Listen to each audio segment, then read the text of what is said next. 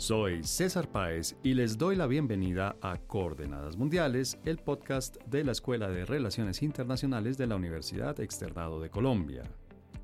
El conflicto entre Israel y Hamas ha cobrado la vida de más de 13.000 personas hasta ahora. El origen de este enfrentamiento fue el horrible acto de terrorismo ejecutado por Hamas el pasado 7 de octubre. La reacción del gobierno israelí ha sido señalada por muchos de ser desproporcionada. Decir que la situación en el Medio Oriente es muy compleja y difícil de entender es una expresión que se ha convertido en común al menos desde 1948, cuando fue creado el Estado israelí. Desde el siglo XIX habían llegado a Palestina judíos de varias partes del mundo con el fin de evitar la discriminación de la que eran víctimas en varios países, principalmente europeos. Este número creció exponencialmente tras el fin de la Segunda Guerra Mundial, cuando los sobrevivientes del Holocausto llegaron por miles. Y fue entonces cuando comenzó el conflicto entre los palestinos, los judíos y los países vecinos, el cual ha desencadenado varias guerras internacionales. Además de las guerras entre Israel y sus vecinos, la violencia también ha sido interna. Una parte de la población palestina, con el apoyo de gobiernos extranjeros, ha llevado a cabo acciones violentas en contra de los israelíes, muchas de las cuales han sido actos terroristas. Organizaciones como la OLP, Hamas y Hezbollah han luchado por recuperar los territorios palestinos perdidos frente a Israel.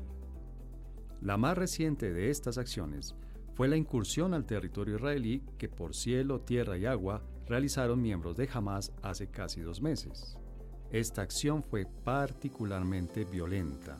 1.200 israelíes fueron asesinados y 222 hechos rehenes. La reacción de Israel, gobernado por Benjamin Netanyahu, el líder del partido de derecha Likud, ha sido calificada por muchos de desproporcionada. Los bombardeos a la franja de Gaza han causado la muerte a más de 13.000 palestinos, la gran mayoría de ellos civiles. Con la tregua decretada por Israel y Hamas, esta semana se ha abierto una ventana de esperanza sobre el inicio de la desescalada de las acciones violentas entre estos dos enemigos. Dentro de este cese temporal, se realiza un intercambio de rehenes israelíes por prisioneros palestinos. A pesar de que este es un conflicto lejano geográficamente de nuestra región, ha suscitado reacciones apasionadas por parte de los diferentes actores.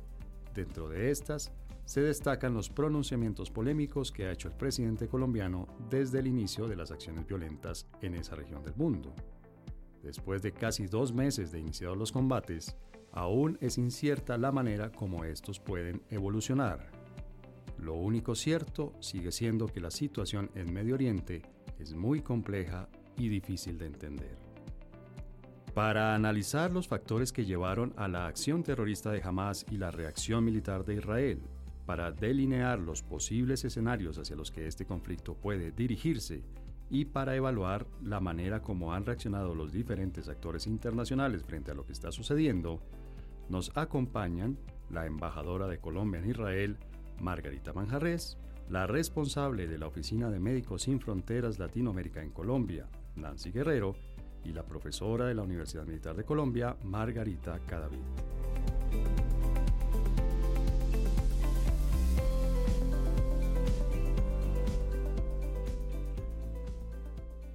En este episodio en el que solamente tenemos invitadas, invitadas mujeres, pues además tenemos una, una casualidad curiosa, es que tenemos dos Margaritas. Por un lado, Margarita Cadavid, que nos acompaña conectada por internet. Hola Margarita, buenos días. Gracias por acompañarnos aquí en Coordenadas Mundiales. Buenos días a ustedes y muchas gracias por la invitación. Un saludo para los panelistas. Y por otro lado, otra de las panelistas, otra de las invitadas es Margarita Manjarres. Hola Margarita, gracias por venir aquí al estudio de Coordenadas Mundiales. Muchas gracias César, buenos días.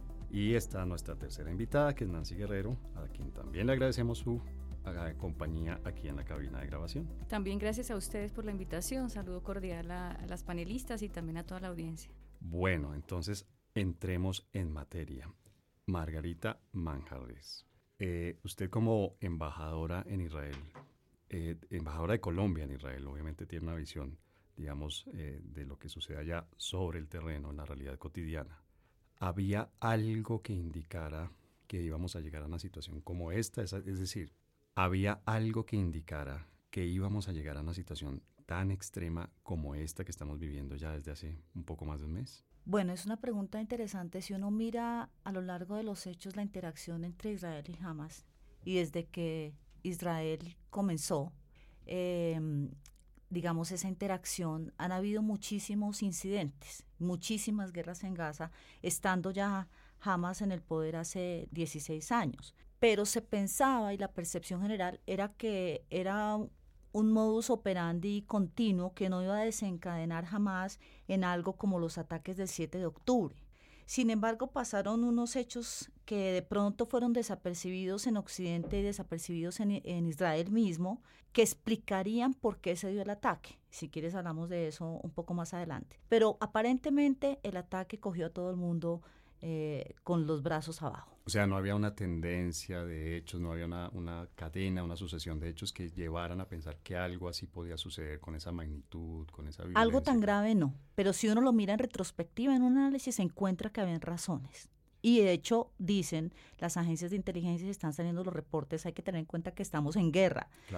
estando en guerra la información todavía es bastante dudosa, pero se dice que hubo informes de inteligencia que sí apuntaban a movimientos y que apuntaban a una alarma y que no fueron escuchados. Margarita Cadavid, desde tu trabajo, desde la academia, eh, ¿tú concuerdas con lo que nos dice la embajadora? Es decir, si había, eh, había, digamos, unos hechos que podían llevar a, a pensar que iba a suceder algo, que podía suceder algo, pero nunca de la magnitud de lo que sucedió. Yo creo que ahí hay que combinar dos cosas bien interesantes. Y la primera es, en efecto, eh, se tenían informes, como lo dice la señora embajadora, pero había una falsa sensación de seguridad.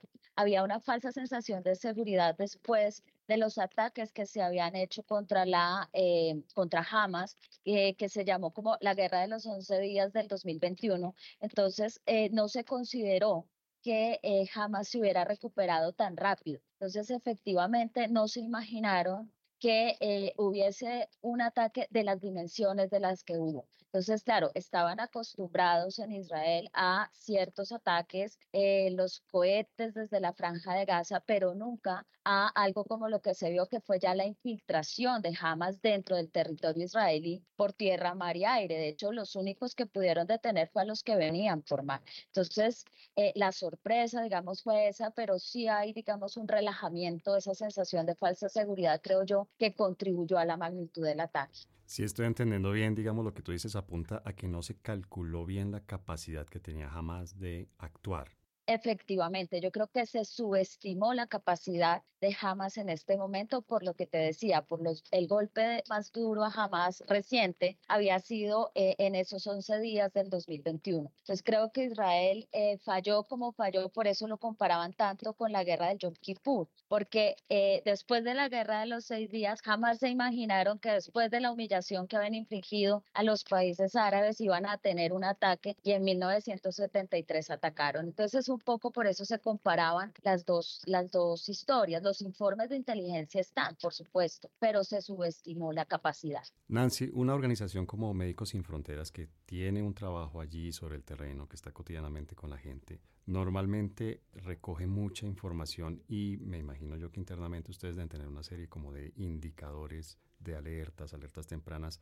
¿Había algo en Médicos Sin Fronteras, digamos, de la información que ustedes tenían que pudiera mostrar que la situación se iba deteriorando, digamos, aún más de, lo, de lo extrema que es la situación allí en la franja de Gaza, o en los últimos años podría uno decir que la situación estaba estable. Bueno, pues como organización médico-humanitaria nos corresponde testificar un poco las consecuencias justo humanitarias de las poblaciones a las que servimos, sobre todo en las situaciones de conflicto, en las situaciones de guerra, etcétera. Nosotros no podemos hablar de, los factores que han desencadenado esta crisis, pero sí lo que podemos hacer es testificar sobre los efectos que esto ha traído en la población. Médicos Sin Fronteras tiene un trabajo en los territorios palestinos ocupados desde 1989, entonces ya hace años en que estamos allí. Eh, proveyendo también a, la población eh, con ayuda, sobre todo en temas de salud mental, en temas de apoyo, en temas de cirugía de trauma, cirugías reconstructivas, apoyo sobre todo a las estructuras de salud en la zona eh, que desde entonces han requerido nuestro, nuestro apoyo, ¿no? Porque también nuestro mandato nunca es sustituir lo que corresponde a otras organizaciones o lo que corresponde al Estado, pues, de, proveer, ¿cierto? Pero estamos allí desde entonces y lo que sí podemos dar cuenta en este momento es de todas las afectaciones que la población civil está teniendo. Vamos llegar allí, obviamente, en un momento, pero quisiera saber, digamos, la situación desde que ustedes están allí desde el 89, me dicen, ¿verdad? ¿Ustedes han visto un deterioro de la situación? ¿La situación ha mejorado, por el contrario, o se ha estabilizado? Digamos, ¿ustedes han visto en los últimos años que la situación está igual, mejor o peor? Desde el 89 hemos atendido diferentes afectaciones a la población civil. Y como que a medida que el, contexto va cambiando, también las afectaciones a la población civil va cambiando, ¿no es cierto? Entonces, eh, de hecho, en diferentes territorios, no solo en la Franja de Gaza, pero también en Cisjordania, porque estamos en, todos los territorios, también damos cuenta, incluso a nuestras propias actividades, que a veces eh, decimos van cambiando de acuerdo a las dinámicas. A veces se necesita unas cuestiones de cirugía, a veces los hospitales necesitan solo apoyo con donaciones de insumos médicos, por ejemplo, a veces necesitan apoyo con personal de salud porque no lo tienen, entonces Médicos Sin Fronteras les provee y, eso ha ido cambiando, claro, de acuerdo también a las dinámicas, o sea, el sufrimiento sigue siendo muy difícil para la población de Gaza, sigue siendo muy doloroso y pues aún hoy con todas las restricciones que hay en temas de alimentación, de comida, de insumos médicos, de medicamentos mismos, de cuestiones médicas básicas de cirugía, por ejemplo, para la atención de tantas traumas de guerra que estamos viviendo en este momento, por ejemplo. ¿Y ustedes están en este momento activos en en Gaza, en Cisjordania? Estamos activos en ambos, estamos en Cisjordania, estamos también en Gaza, eh, sobre todo en el sur de Gaza, eh, estamos con un equipo de 15 personas que entró el 14 de noviembre, eh, que, se, que pudo llegar después de que 22 personas que estaban allí de personal internacional pudieron salir también porque estaban exhaustos, ¿no? El trabajo es 24/7, sin parar, pero también en el norte hay personas nacionales que trabajan para Médicos Sin Fronteras y que siguen allí y que no han, no han querido salir de la zona justo por tratar de apoyar lo máximo que puedan con las limitaciones que hoy hay en la zona, de, de ayudar a toda la, población civil herida y, bueno, a toda la población que, haciendo lo que, lo que podemos básicamente con la situación tan difícil. Embajadora, pues usted que estuvo allí eh, presente sobre el campo, sobre el terreno, nos decía hace un momento que había, digamos, una, una sensación que hoy en día podemos decir que es de falsa seguridad, es decir, la gente en Israel se sentía segura, no, no esperaba nunca un ataque de estas dimensiones. En términos políticos, desde afuera las, las, noticias que llegaban eran las protestas que habían contra el gobierno por, las, eh, por las, eh, los eh, cambios que quería hacer en las cortes israelíes, la relación entre el Ejecutivo y el, y el Poder Judicial. Pero ¿cómo era, digamos, el ambiente político? ¿Era ese el tema? ¿No había preocupaciones, por ejemplo, por los asentamientos, por, por los colonos, por otros temas que, de alguna manera pudieron desembocar también en esto o se pudieron exacerbar con esto que sucedió? Sí, voy a, voy a comentar el tema desde el otro punto de vista para vincularlo como empezamos esta conversación. Hay varios hechos que pasan desapercibidos, pero que para los musulmanes y especialmente para Hamas y para los grupos que están en Gaza, en Cisjordania, son muy importantes. La operación que lanza Hamas se llama A la Casa de Lush. Es decir, tiene el nombre de la mezquita que está en la esplanada en Jerusalén. Y para nadie fue noticia que antes, en el mes de septiembre, por, por, unas horas, el ejército israelí impidió a los fieles musulmanes ingresar a la mezquita. Eso para nosotros de pronto no es tan importante. Es la primera vez que ocurría desde el año 67. Y eso para el mundo musulmán era algo muy grave. Entonces ahí tenemos un hecho, porque ellos siempre han tenido el temor de que se cambie el status quo de la mezquita, que está en este momento controlada por Jordania. No quieren que pase lo que pasa en Hebrón, donde la cueva de los patriarcas ahora tiene que ser compartida después de muchísimos incidentes que han ocurrido allá, y ellos tienen que compartir con los fieles judíos el uso de estos lugares sagrados. Otra cosa que tampoco debe pasar desapercibida, como lo mencionó Margarita Cadavid, es que en el 2021, en mayo, cuando ocurrió la última guerra con Hamas, está estaba ya Muhammad Delf, que es el cerebro militar de Hamas y quien está ahorita en Gaza, y desde ese momento él juró venganza. Y los ataques, eh, dicen los reportes de inteligencia, fueron planeados desde el 2021. Es decir, no fueron improvisados. También tenemos el tema de los prisioneros. Cuando se presentan estos eventos, concluyen siempre con un intercambio de prisioneros entre Hamas y los palestinos que están en las cárceles israelíes. Para antes del 7 de octubre, Hamas no tenía prisioneros de peso no tenía un número significativo, no, no tenía que negociar. Y se supone también está dicho en los reportes de inteligencia, incluso en los que nosotros recibimos, que iban incluso con direcciones para tener más o menos entre 10 y 20 prisioneros de alto nivel que pudieran luego ser utilizados en un intercambio, es decir, peces gordos. Pero esto no ocurre, esto no ocurre y digamos el ataque se les sale de las manos. Es decir, había un, de lo que usted está diciendo, si entiendo bien, por favor, eh, eh, corríjame si no es así, pero lo que estoy entendiendo es que uno de los objetivos principales que tenía esta acción por parte de Hamas era obtener rehenes de alto nivel que pudieran intercambiar por prisioneros. Claro, después vamos a ver cómo eso se desdibuja en el terreno. Otra cosa que usted acaba de mencionar es la imagen de debilidad de Israel porque esas protestas que llevaban ya casi 40 semanas, cada semana los jueves y sábados teníamos cientos y cientos de miles de personas en las calles, yo estaba en Tel Aviv y en todas las ciudades protestando contra el gobierno del primer ministro Netanyahu eh, por muchas cosas, pero básicamente por las reformas al sistema judicial que apuntan a que la, única democracia que hay en el Medio Oriente estaría en peligro por el desbalance de los poderes públicos que esto significa de los poderes de la Corte. Entonces, no solamente por las protestas en Israel, sino que hacia afuera se veía como, oh, Israel va a colapsar, Israel está en un momento de debilidad y esa también es la percepción que tenía el mundo musulmán. Entonces, si estamos débiles, estamos en este momento, tenemos esas razones, fuera de eso estaban en festivos religiosos. Era un sábado, era Shabbat, y a eso se suman los elementos anteriores, que es la continua deterioro, eh, el continuo deterioro de la situación en el West Bank, en Cisjordania, el, el, avance de los colonos y el apoyo, digamos, que desde el gobierno de la extrema derecha que está en coalición actual ha tenido para que los abusos sean más y más recurrentes y con mayor violencia. Aparte de eso, el bloqueo mismo de Gaza, una franja que ha sobrevivido con eh, ayuda extranjera, porque el bloqueo ha sido desde todo punto de vista alimentos, energía, eh, agua, agua, Y todo es provisto con ayuda externa. Y pues eh, lo que digo, el momento de la baja preparación de Israel. Incluso hay otro elemento y es que los kibutzim que se encuentran cerca de la frontera no estaban muy preparados y de hecho las propias fuerzas eh, interiores de seguridad han sido desplazadas hacia el West Bank para apoyar un poco, digamos, eh, la anexión de los territorios de facto, ¿no? Y el crecimiento de las, de las colonias o eh, las acciones de los colonos. Entonces, hay una crítica interna de que también se descuida un poco la seguridad en la franja. Entonces, todos esos factores que pueden pasar desapercibidos para nosotros, allá se estaban cocinando. Ok, y Margarita Cadavid, Margarita Cadavid, hay un elemento en este análisis súper completo que nos hace la embajadora de la situación interna, digamos, de Israel. Le podríamos agregar, por supuesto, el tema internacional. Uno de los grandes logros del gobierno Trump fue acercar a Israel con varios de los países de la región que hasta ese momento tenían completamente rotas las relaciones con Israel y obviamente negaban la propia existencia del Estado israelí allí en esa zona.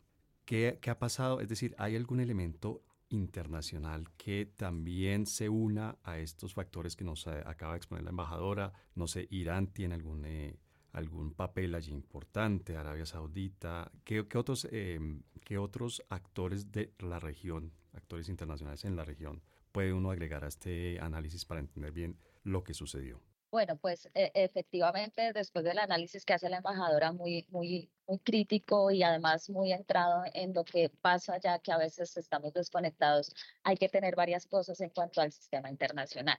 Uno de ellos, uno de los elementos es eh, desde hacía mucho tiempo, estamos hablando más o menos desde eh, el 2012, las conversaciones para, para el tema palestino-israelí se habían detenido. Es decir, no había habido más conversaciones, llevábamos nueve años sin eh, conversaciones más o menos, y Israel había entrado en un proceso, como tú lo dices, que son los denominados acuerdos Abraham, en los cuales se pretendía empezar a, llevar a cabo una normalización de relaciones entre los países árabes y e Israel. Entonces, veníamos avanzando en esos acuerdos, ya teníamos Emiratos Árabes, ya teníamos eh, Emiratos Árabes Unidos y otros, Marruecos, por ejemplo. Y entonces, digamos que la cereza del pastel, como dicen algunos analistas, iba a ser el acuerdo con Arabia Saudita para muchos, digamos, la normalización de relaciones con Arabia Saudita, que además tiene unas implicaciones regionales en el sentido de que nosotros habíamos visto una Arabia Saudita y un Irán en una competencia regional que incluso algunos han llamado la Guerra Fría en el Medio Oriente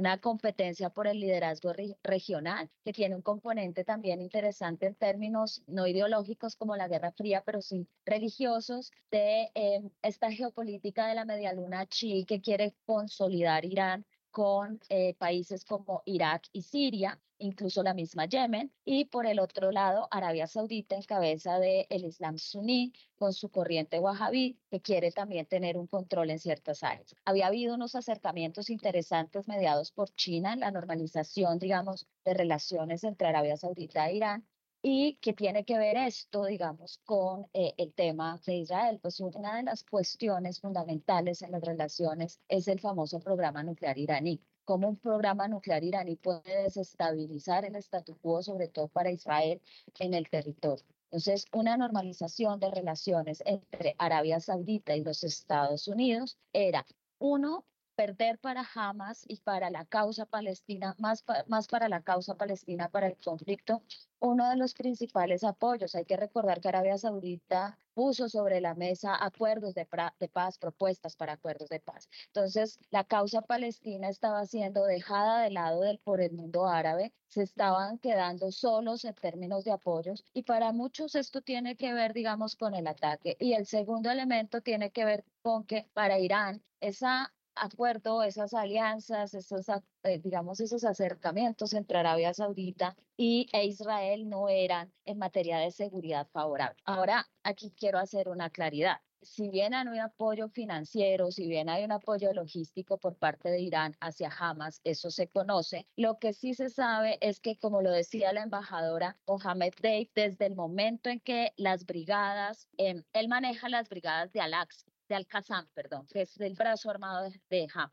Desde el momento en que entran a la mezquita de Al-Aqsa militares y se cierra, él hace esta amenaza. Lo que dice el embajador es completamente cierto y hace esta amenaza y él es el que organiza, y así lo dijo, Israel tiene que tener cuidado y él es el que organiza junto con el segundo. De, eh, Hamas funciona como una pirámide, tienen un brazo político, un brazo armado y un brazo que realiza, digamos, labores sociales. Entonces, en ese sentido, ellos organizan eso, pero hay que decir que Irán no sabe que esos recursos o lo que está dando se van a utilizar en ese plan. Eso no funciona así. Por eso Irán se desmarca y dice, nosotros no sabíamos. Ahora, puede que haya un vínculo efectivamente por los recursos, etcétera, etcétera, pero no es planificado desde Irán, lo planifica Mohamed Deif, que además le llaman el, el hombre de las sombras porque solo hay una foto de él de los 80.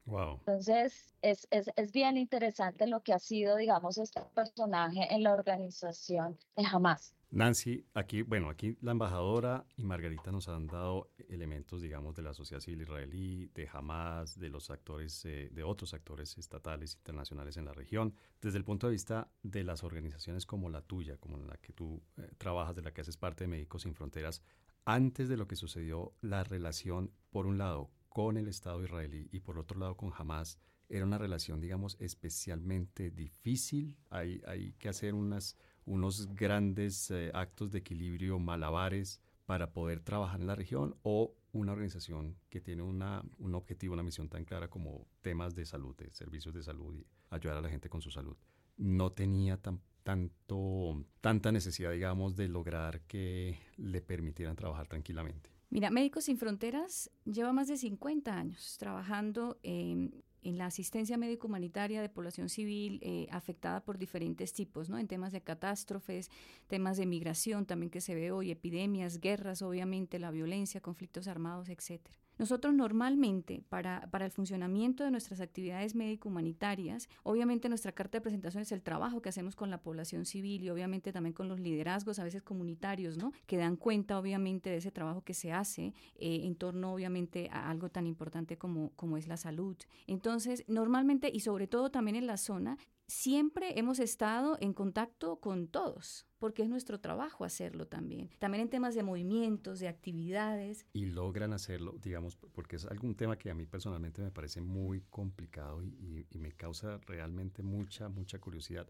Se puede hacer, se puede tener contacto con, contacto con todos, se puede tener una relación, digamos, de confianza, se puede tener la confianza del gobierno israelí, la confianza de Hamas, la confianza de otros actores? Médicos Sin Fronteras tiene su, su quehacer, como yo le llamo, no, nuestro quehacer médico humanitario que lo ponemos a disposición de la gente más vulnerable. Incluso también a Israel se le ha ofrecido la ayuda de Médicos Sin Fronteras, pero obviamente cuando hablamos de sistemas de salud, el sistema de salud israelí es mucho más sólido, ¿no? Que lo que puede ser, por ejemplo, el sistema de salud en la Franja de Gaza o en Cisjordania, ¿verdad? Entonces, eh, siempre ha estado allí a disposición cuando quiera que se haya necesitado de decir, Médicos Sin Fronteras tiene esta capacidad, esto es lo que hacemos, si se necesita, aquí está disponible.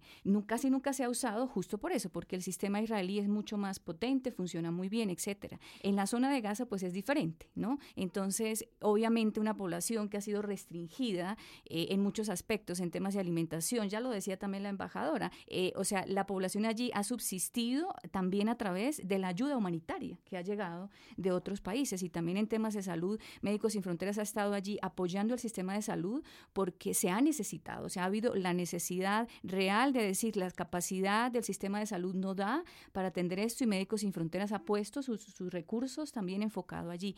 Entonces, en medio de todo esto, incluso también ahora en nuestros movimientos, nosotros tratamos, y eso se hace en este contexto y en cualquier contexto donde Médicos Sin Fronteras trabaja, el de informar dónde estamos, cuál es el objetivo de nuestra intervención. Nosotros siempre tenemos asistencia directa a la población civil. ¿sí? a la población civil. Entonces, eh, siempre estamos informando de dónde estamos, qué actividades estamos desarrollando, incluso cuando hay movimientos con nuestros carros nuestros vehículos que están totalmente identificados como médicos sin fronteras. Eh, también damos cuenta de hacia dónde vamos, qué vamos a hacer, ¿no? Porque de hecho en, la zona de Cisjordania, por ejemplo, manejamos o manejábamos clínicas móviles, ¿no? De ir de un lado al otro para la atención a las comunidades, etcétera. De todos esos movimientos siempre damos cuenta a las diferentes partes del conflicto, justo porque lo que queremos es que se garantice la seguridad de la atención médico-humanitaria, pues en este caso de trabajadores y trabajadoras humanitarias de Médicos Sin Fronteras, pero también de la civil que va a recibir esa asistencia. Bien, igual es, un, es una, es, difícil mantener ese equilibrio, ¿no? Realmente hay un, un acto allí, de, lo digo obviamente con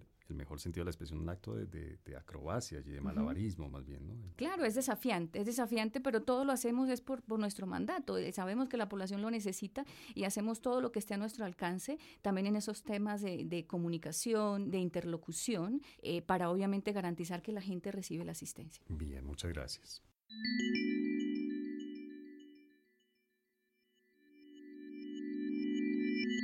Bueno, por supuesto, entender lo que sucede en una situación tan extrema que le ha costado la vida a tantas personas, que ha generado tanto sufrimiento, es algo muy, muy, muy complicado.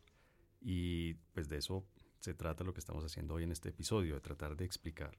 Estamos, por supuesto, muy lejos, y no es la intención de lo que estamos haciendo aquí hoy, de justificar. Simplemente vamos a tratar de entender qué es lo que ha sucedido y cuáles son las consecuencias de lo que ha sucedido.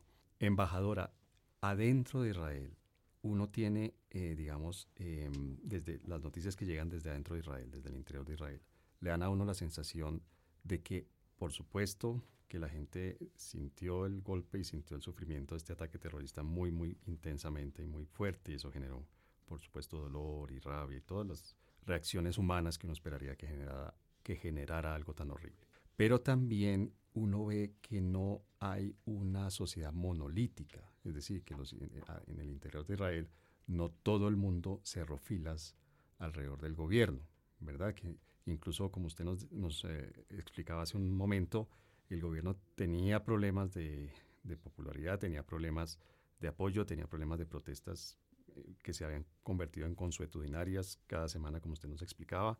y uno esperaría que frente a un evento como este, la primera reacción es cerrar filas en torno al gobierno y somos una sola sociedad, un solo país, una sola nación y nos unimos.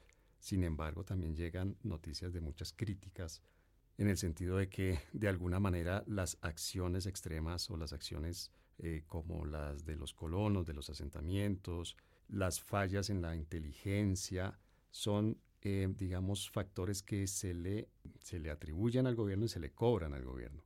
¿Qué tanto es, es cómo, cómo está el, ambiente político interno hoy en día en Israel? ¿Qué tanto apoyo tiene el gobierno? ¿Qué tantas críticas tiene el gobierno? Bueno, primero eh, hay, hay que matizar un poco. De hecho, cuando ocurren los ataques, sí hay un trauma colectivo, sí se vence esa burbuja de seguridad que tenían los israelíes. Es un shock tremendo. Nosotros estábamos allá, eh, se sentía un luto emocionalmente, fue muy fuerte para la gente. Es un país pequeño.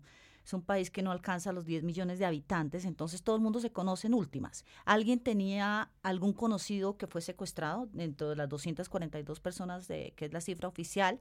¿O sus hijos iban a ser enviados cuando se hiciera la, la, incursión terrestre o eran familiares o conocidos de las personas que fueron asesinadas. Es decir, toda la sociedad israelí fue tocada. Y en ese sentido hay que decir que sí unieron filas no en apoyo al gobierno directamente, no en la forma en que se tenía que reaccionar, pero sí todos se sintieron atacados, y no solo fuera eh, dentro de Israel, sino también fuera, y después miramos cuáles son los efectos de esta, de esta guerra. Pero ese, ese sentimiento de unidad sí se dio. Otra cosa es analizar la respuesta de Israel, las causas, la explicación de por qué ocurren estas cosas. Ahí encontramos una diversidad de opiniones. Por ejemplo, el gobierno tiene en este momento un altísimo índice de impopularidad.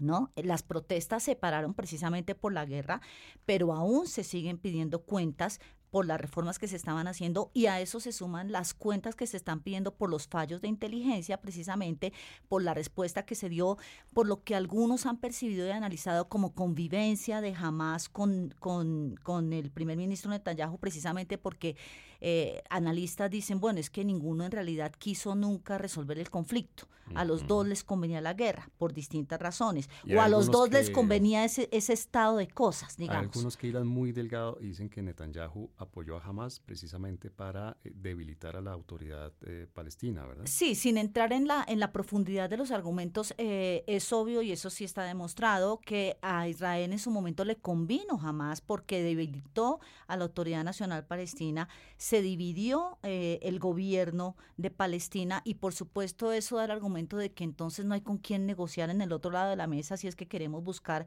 alguna salida al conflicto por vía del diálogo o del reconocimiento de un Estado o lo que sea. Entonces ahí hay que tener en cuenta esos, esos antecedentes. Pero de hecho después viene el tema y si tú miras... Eh, la percepción general de los israelíes sí quieren que jamás se destruya y sí consideran a Hamas un factor no solo desestabilizador, sino que no representa. ¿Por qué? Porque desde, desde sus principios Hamas no reconoce a Israel.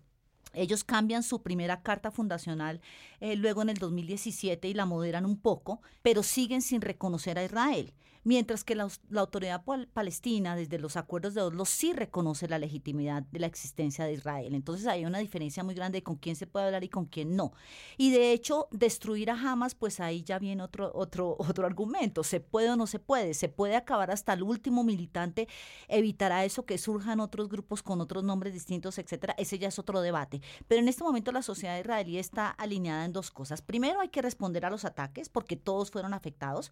Y segundo, sí, Hamas jamás no es un interlocutor válido y jamás tiene que ser destruido. En eso están de acuerdo. Otra cosa es que también parte de la población y sobre todo de la izquierda que aún sobrevive, que además fue golpeada con los ataques de Hamas, la izquierda que aún sobrevive en Israel, y hay que aclararle a los oyentes que la izquierda en Israel se divide entre quienes eh, ven una salida para los palestinos, sea principalmente a través del reconocimiento de sus derechos y su autodeterminación como Estado, y quienes no, no es como la derecha y la izquierda que nosotros conocemos ideológicamente, a pesar de que fueron golpeados eh, también por los ataques, siguen pensando que la solución no está por la vía de la violencia o de la respuesta armada exclusivamente. Y en eso hay una diferencia. Y siguen eh, sonando las voces sobre las cuentas que tiene que rendir el gobierno. De hecho, mucha de la presión de los familiares de los rehenes fue lo que llevó e impulsó las negociaciones y la tregua, porque las familias del René estaban marchando diariamente a Jerusalén exigiendo al gobierno que negociara y el gobierno se negaba. Eso se da con la intermediación de Egipto, de Estados Unidos y de Qatar principalmente, pero la presión interna también es grande. Bien, Margarita, y precisamente estos actores internacionales que acaba de mencionar la embajadora en el final de su intervención, uno podría decir que Israel está asumiendo un costo muy alto por la estrategia que tiene como reacción al ataque de Hamas, porque por un lado uno ve, digamos, muchas críticas que vienen de diferentes actores, de diferentes voces, pero también al mismo tiempo ve uno que Estados Unidos sigue siendo incondicional con Israel. ¿Cómo podría uno calcular qué tanto le está costando a Israel, por supuesto, más allá del costo humano trágico de lo que ya sucedió? en términos políticos, ¿qué tanto le está costando a Israel su reacción frente al ataque terrorista de Hamas? Eh, efectivamente, mira que hay que hacer el análisis en dos niveles, como tú lo dices, uno es a nivel interno y acogiéndome un poco a lo que decía la embajadora, hay que decir lo siguiente. Frente a Netanyahu, Netanyahu, esto por ahora todos están, digamos, unidos frente a la respuesta que tiene que dar Israel, pero Netanyahu esto se lo cobra. Es decir, Netanyahu en este momento está, porque estamos en este contexto, no han venido todavía los costos políticos de ese descuido en materia de seguridad. Ahora, se sabía, porque esto ha sido, digamos, históricamente así, que siempre que ocurren estos ataques, la, respuesta de Israel nunca se acoge a esos elementos de proporcionalidad. Y yo siempre digo que en ese contexto y en ese significado de la proporcionalidad hay que ser bastante claro. La proporcionalidad, y a mis estudiantes en broma se los digo, la proporcionalidad no es que si a mí me dan un puño yo no puedo utilizar eh, un arma de fuego. La proporcionalidad tiene que ver con la ventaja militar que yo obtengo a través de las acciones militares que emprendo y con el respeto a los principios del derecho internacional humanitario. En ese sentido, digamos que lo que hemos visto es un Israel que ha actuado de manera desproporcional.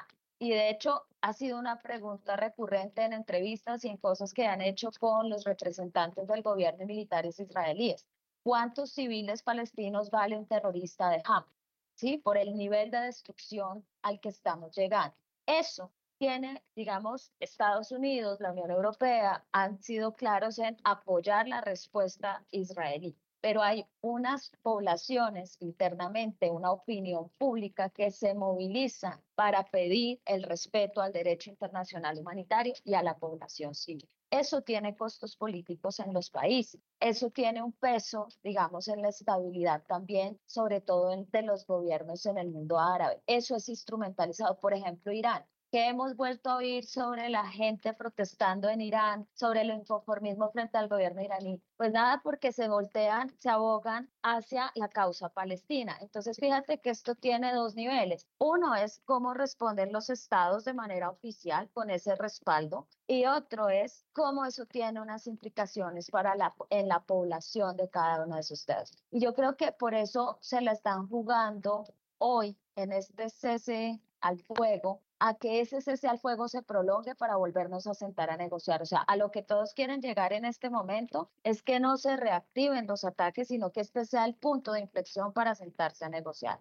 Y la otra pregunta, y ya con esto termino, eh, aunándolo un poco con la conversación y con lo que ustedes venían hablando, ¿puede Israel acabar con Hamas? Allí estaríamos frente a dos escenarios. Es posible que acabe con Hamas, ese sería un escenario, pero recordemos lo que pasó después de los atentados del 11 de septiembre en el caso Afgano. Lo que va a suceder es que el fundamentalismo, el yihadismo, no el fundamentalismo, el yihadismo se va a exacerbar y podemos tener ataques de lobos solitarios en muchos países del mundo por esto. Se va a radicalizar el sentimiento anti-israelí y anti-occidental por el posicionamiento de Occidente. O el otro escenario que podría ser, digamos, más amable en muchos sentidos para eh, el largo plazo, que estemos frente a un contexto como el de la década de los 80, cuando vimos a los líderes de la OLP eh, salir del territorio. Entonces, que lo que quiere Israel es sacar a Hamas y a sus líderes de Gaza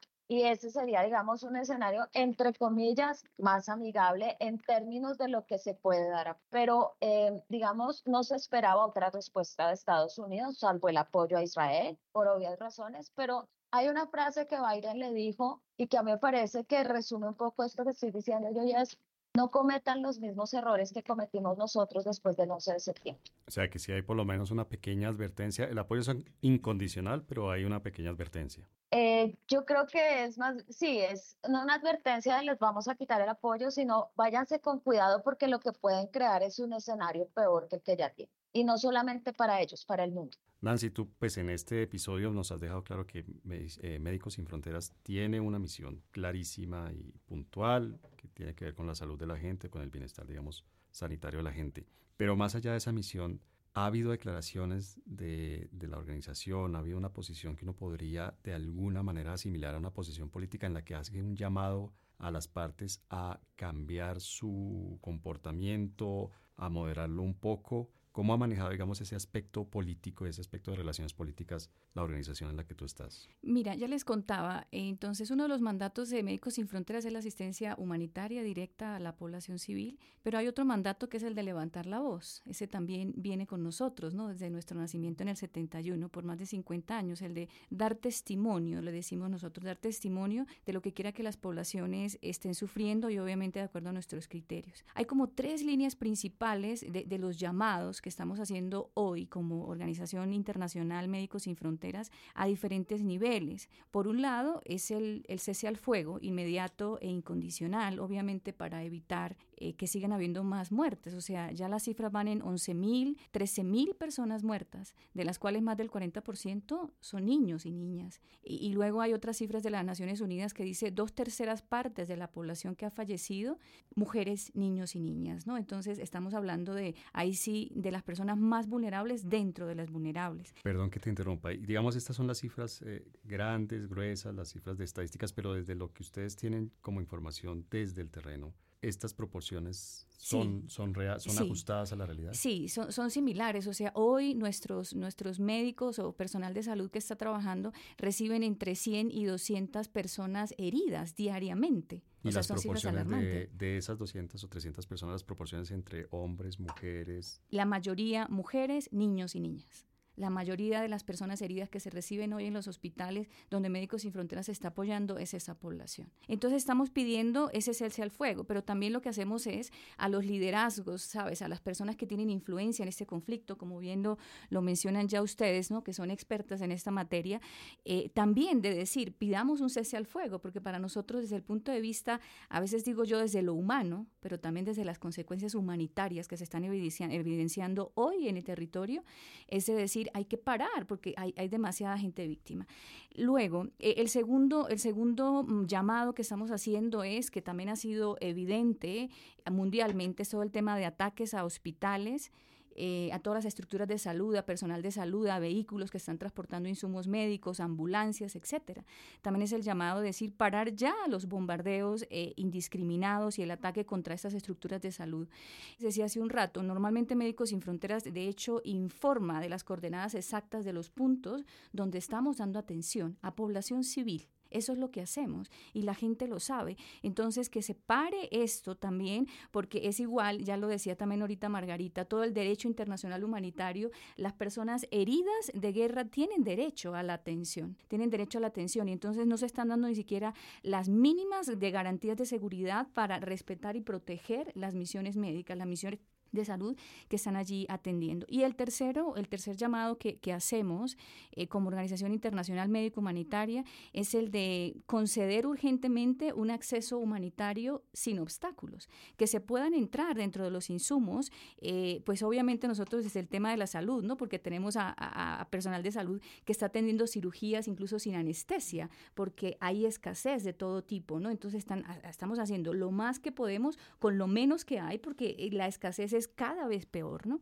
Cada vez aumenta, pero también estamos abogando porque obviamente entren insumos de alimento, de agua, de combustible, etcétera, de temas de higiene. En el sur de Gaza hay más de un millón de personas desplazadas. ¿Y qué va a generar eso? Seguramente en, un momento va a haber muchísimas más cuestiones de salud, que será una cuestión de salud pública por temas de higiene. Hay un baño para 600 personas que están siendo utilizados. O sea, están las condiciones supremamente precarias para el número de personas que están hoy en el sur de Gaza, que no tienen a dónde ir, pero que tampoco tienen nada asegurado porque también allí hay conflicto, ¿no? Entonces, ese es como el tercer llamado, el tema de que ingrese la ayuda humanitaria de todo tipo, que se ponga fin a estos desplazamientos forzados que se están dando del norte hacia el sur y también a, todas las partes del conflicto, de decir, la asistencia humanitaria es necesaria, necesitamos unos mínimos de seguridad para que trabajadores y trabajadoras humanitarias puedan ingresar a Gaza y poder atender a la gente que lo necesita. Nancy, en esto último que tú acabas de decir, mencionaste a todas las partes en conflicto. Digamos, mientras tú ibas hablando, yo tuve la sensación de que la mayoría de estas solicitudes iban dirigidas a Israel, al gobierno israelí, al Estado israelí. ¿Qué tanto se le puede pedir a una organización como Hamas? ¿Qué tanto escucha Hamas a una organización como Médicos Sin Fronteras? ¿Qué tanto vale la pena, digamos, elevar esas solicitudes y qué tanto permiten trabajar? Porque finalmente ellos son los que tienen el control territorial los actores saben de lo que estamos haciendo. Nosotros estamos dando cuenta de nuestro accionar todo el tiempo, de decir, esto estamos recibiendo, estas son las limitaciones que tenemos. Ayer incluso, mire, recientemente un médico nuestro que está en uno de los hospitales apoyando en el sur de Gaza, recibió un niño. El niño necesitaba una atención quirúrgica porque había perdido una de sus extremidades. Eh, se hizo lo que se pudo, porque de hecho, como les cuento, la, escasez de, insumos y de cuestiones es tan grande que hay un montón de gente en el piso, eh, eh, operaciones a veces sin anestesia, sin, anti, sin, sin, analgésicos, ¿no? el dolor, bueno, todas estas cosas. Se recibió a este niño y el niño es el único sobreviviente de la familia. ¿Sí? Entonces el niño se le hizo el procedimiento y cuando ya tuvo conciencia de vuelta, pues el niño decía, pues quiero ver a mi familia, quiero que por favor vengan a verme, que estoy aquí en el hospital. Entonces, desgarrador desde el punto de vista humano, de decir, el médico decía, ¿qué hago ante esta situación? Si es un niño, ¿cómo le explico? Que ya no está su familia, que ninguno está y que se quedó solo aquí, ¿no? Y todo, o sea, todos los actores están dándose cuenta de eso que estamos haciendo, de las limitaciones, de lo que pedimos, de lo que hacemos. Nuestro papel es seguir insistiendo en esto y seguir a partir de, nuestros datos médicos, de lo que estamos viendo directamente allá en, los, en el territorio como tal, de seguir insistiendo de que es una tragedia humana. Es, o sea, esto ha llegado a, una dimensión de catástrofe desde el punto de vista humano y desde la consecuencias humanitarias. En eso pues seguimos insistiendo y también que tenemos toda la disponibilidad de seguir ayudando. Hay un montón de equipos y de insumos y todo eso preposicionados en Egipto para que cuando quiera que se pueda llegar, pues poder hacerlo de, de, la manera en que sabemos hacerlo nosotros también, ¿no? Que es directamente a la población civil y porque finalmente nuestro mandato es ese, salvar vidas y aliviar el sufrimiento. Embajadora, y desde el punto de vista de las relaciones entre Colombia y e Israel por un lado y Palestina por otro lado, porque recordemos que Colombia es uno de los pocos países en el mundo que reconoce a un Estado palestino, ¿verdad? Oficialmente. No, son más de 100. ¿Son más de 100 países? Sí. ¿Y en esta región? Básicamente todos, eh, Jordania, Turquía. Digo, en esta región en América Latina. Ah, nosotros fuimos el último que reconoció. Todos lo reconocen y nosotros fuimos el último que reconoció en el 2018. ¿Y cómo se están manejando las relaciones? ¿Cómo se están manejando las relaciones oficialmente cuál es la, digamos, la línea que hay para manejar de nuevo esta situación tan, tan, tan compleja y dolorosa, cómo se manejan las relaciones con Israel por un lado y con Palestina por otro lado desde la Cancillería colombiana. Listo, mira, antes de entrar en eso yo quería hacer un pequeño paréntesis muy chiquitito para cerrar este tema que me parece tan importante, que es el tema humanitario y la posición de Estados Unidos que, que mencionaba Margarita cada día antes.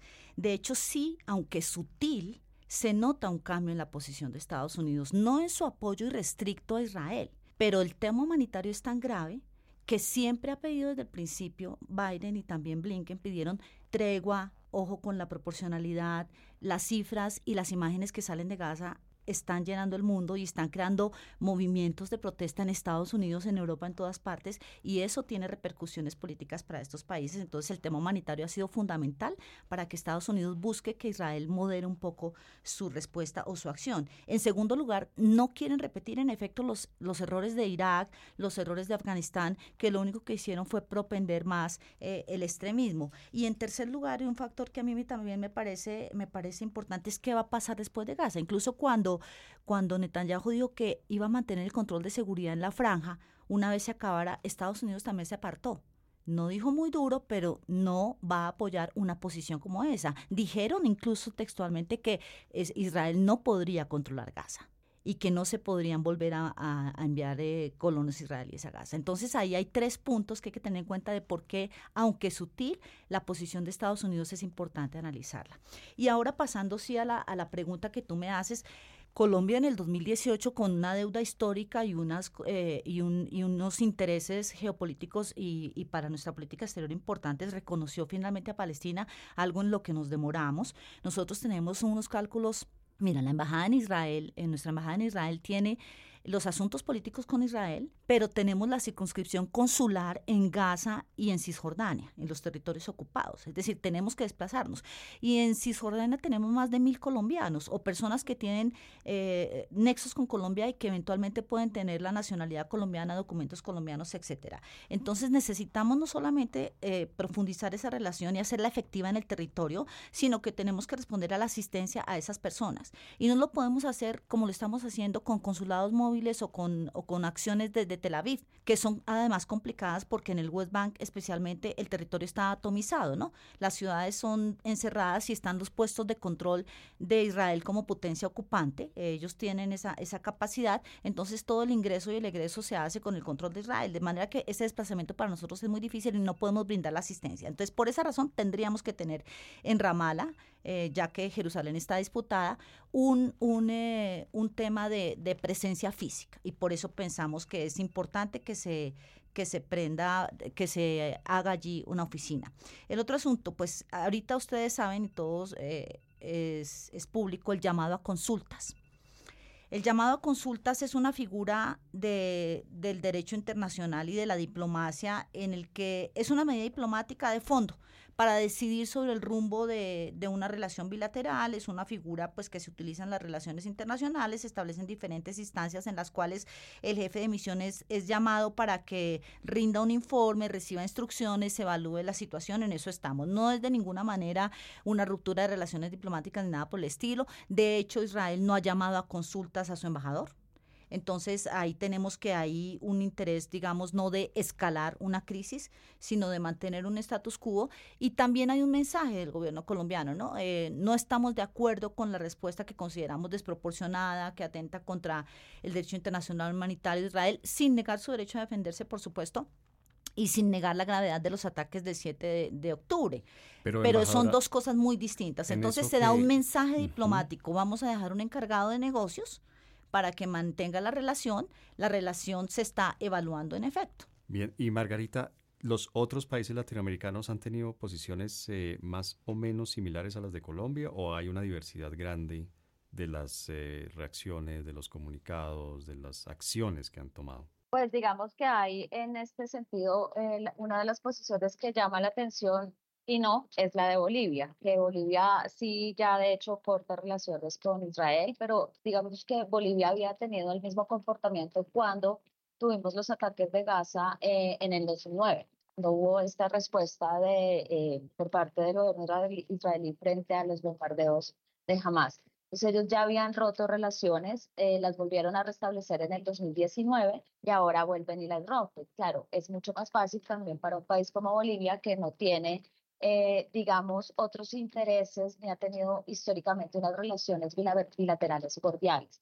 Otro caso que llama la atención, digamos, en, el, en la esfera latinoamericana es el de Argentina, sobre todo porque Argentina tiene una gran comunidad judía, tiene también una gran comunidad palestina y además tiene dentro de sus, digamos, eh, traumas históricos, podríamos llamarlo así, los atentados que hubo contra la comunidad judía en eh, Argentina hace algunas décadas. Entonces, se ha tratado mucho y ese es, digamos, un problema a la hora de la verdad en llevar el apoyo no a la causa palestina como si fuera algo que se tratara de gobiernos de izquierda o de derecha. Entonces, en el caso latinoamericano, casi siempre ha vinculado el apoyo a la causa palestina como algo que tiene que ver con ideologías y gobiernos de izquierda. En este momento de la historia creo que estamos frente a una situación bastante diferente y tiene más que ver con eh, la coherencia que tienen algunos de los gobiernos frente a los discursos en materia de el derecho internacional y los canales multilaterales para la resolución de conflictos y el respeto a los derechos humanos porque al final en una guerra, digamos, es difícil hablar de buenos y malos. En una guerra lo que hay son víctimas y lo que hay que tratar de proteger es a esas víctimas. Entonces, creo que los discursos y las posturas van más encaminadas a eso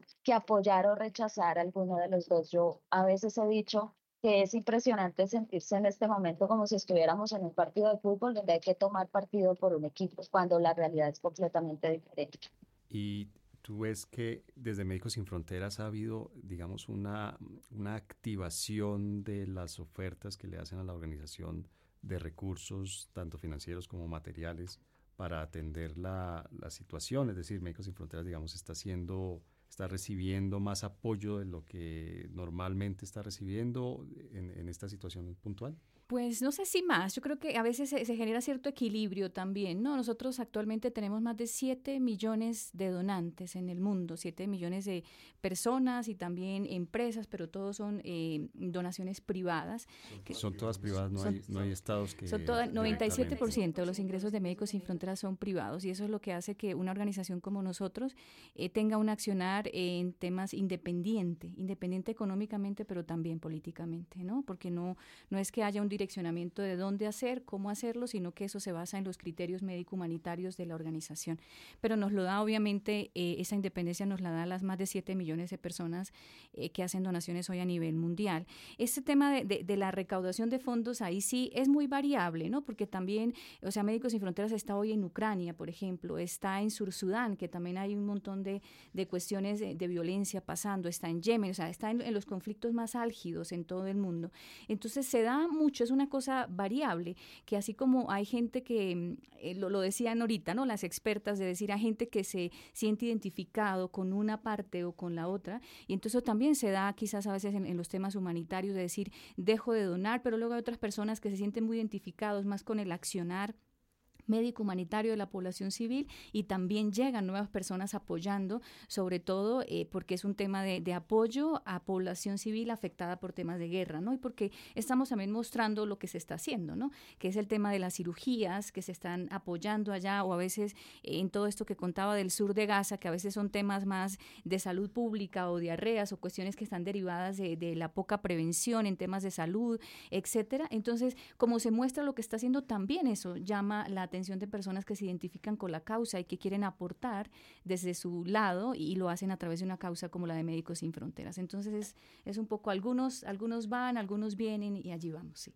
Bien, muchas gracias. La recomendación bibliográfica de Coordenadas Mundiales. Embajadora, las personas que quieran tener una, una, una imagen más completa, un conocimiento más completo de lo que está sucediendo entre Israel y Hamas, en lo que está sucediendo en el interior de Israel, en lo que está sucediendo en la reacción a este ataque terrorista por parte de Israel y por supuesto las causas que generaron que se diera el ataque terrorista. ¿A dónde podemos dirigir a estas personas para que tengan buena información de buena calidad? Bueno, eh, eh, primero yo creo que hay que, antes de recomendar películas, y lo voy a hacer, em, la lectura, ¿no? La lectura de, hay muchísimas fuentes, no, nos quedemos en lecturas superficiales, y pensar cuál va a ser el, el después, eh, imaginemos que esta guerra se termina de la manera que sea, ¿qué va a pasar con Gaza? Eso es, eso es un ejercicio intelectual y de estudio o de simple curiosidad muy interesante. ¿Qué va a pasar?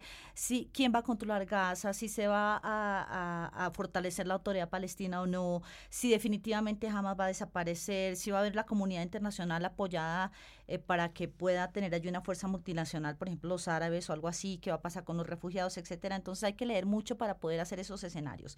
Y hay que conocer la historia. Y una de las películas que a mí eh, me ha impactado recientemente, porque hay muchas películas sobre, sobre el tema, eh, están dentro de las que hace Palestina, pero que desafortunadamente no están en streaming o son difíciles de, de, conseguir, digamos, con la otra visión de los hechos. Y hay una que es bastante neutral y que muestra las diferencias y la imposibilidad que ha habido del diálogo entre palestinos e israelíes y se llama Oslo. Esa creo que fue sacada en el 2020-2021 por HBO y muestra todo el proceso de negociación eh, con, la intermediación de unos diplomáticos de no muy alto rango eh, noruegos y que llevan a la firma de los acuerdos finalmente entre Arafat y Rabin eh, con la intermediación de Clinton en ese momento. Esa película es maravillosa porque no solamente para quienes estamos en la diplomacia o en la política internacional, vemos cómo se llega a un proceso de negociación en partes enfrentadas culturalmente, históricamente tan diferentes, siendo primos si creemos en el, en el relato bíblico o, medio hermanos, ¿no? Porque son del mismo padre, em, pero de todas maneras con, con una irreconciliación evidente y que allí se logró. Ese proceso que está allí, que muestra además la situación en el West Bank, que muestra cómo se acercan, que muestran los dolores que carga cada una de estas poblaciones y cómo en algún momento momento dado una, una luz de esperanza, puede ilustrarnos sobre lo que está pasando ahorita y cuál podría ser de pronto una manera de salir de este túnel tan oscuro que es, que es una tragedia humanitaria, no solamente para la región, sino para el mundo. Bien, gracias, eh, embajadora, por su recomendación. Margarita, ¿cuál sería tu recomendación? Yo les recomiendo una película que se llama El Paraíso Ahora, que muestra cómo los grupos terroristas instrumentalizan a los jóvenes en Palestina y es bastante, bastante, digamos, eh, ilustrativa frente a eso. Y les recomiendo, les recomiendo un libro que se llama El Muro de Hierro, Israel y el Mundo Árabe, de Avi Schlein, que es muy, muy interesante también para conocer una descripción de los hechos y de lo que ocurre entre eh, las dos comunidades. Y finalmente, Nancy, ¿cuál sería tu recomendación? Pues mi recomendación va por el lado humanitario, obviamente, eh, más a, la audiencia también, de, para quienes estén interesados en, en dar seguimiento ¿no? de, de, esto que estamos viendo desde eh, decimos en, nuestra asistencia directa a la gente eh, en Gaza y en muchos otros conflictos, que siga pues nuestra página web en Colombia, www.msf.org.co y también estamos en redes sociales, en Instagram, en TikTok eh, y en, diferente, en Facebook para que quienes estén interesados lo puedan hacer. Bien, muchas gracias por tu recomendación, Nancy.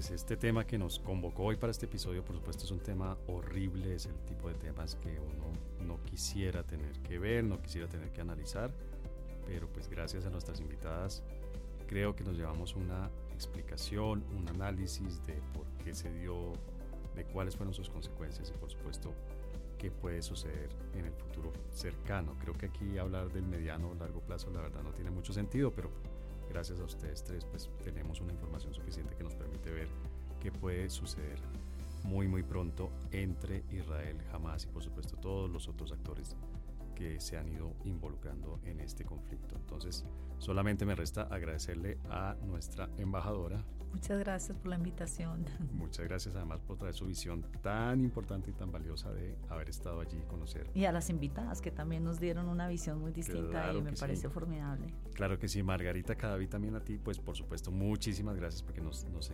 ayudaste a completar el, este, este rompecabezas de una manera muy muy importante y muy clara. Muchas gracias a ustedes y a las dos invitadas, embajadora, doctora, por su labor además. Eh, mil y mil gracias. Un placer haber estado aquí con usted. Y Nancy, a ti, por supuesto, muchas gracias porque además nos traes una visión que es muy importante y nos ayuda a completar lo que está sucediendo, los hechos y las visiones de lo que está sucediendo, que es la visión desde las organizaciones humanitarias. Muchas gracias por habernos acompañado. Muchas gracias a todas y también a ti, César. Y bueno, así es, es diferentes perspectivas que nos van ayudando a comprender mejor esta situación. Bueno, y como siempre, muchas gracias a nuestro productor que en este episodio como en todos, pero en este episodio se lució consiguiendo invitadas de primerísimo nivel. A Rafael Piñeros, muchas gracias. A nuestro técnico de grabación y edición, don Javier Villamil, muchísimas gracias. Y a todas las personas que nos escuchan, muchas, muchas gracias.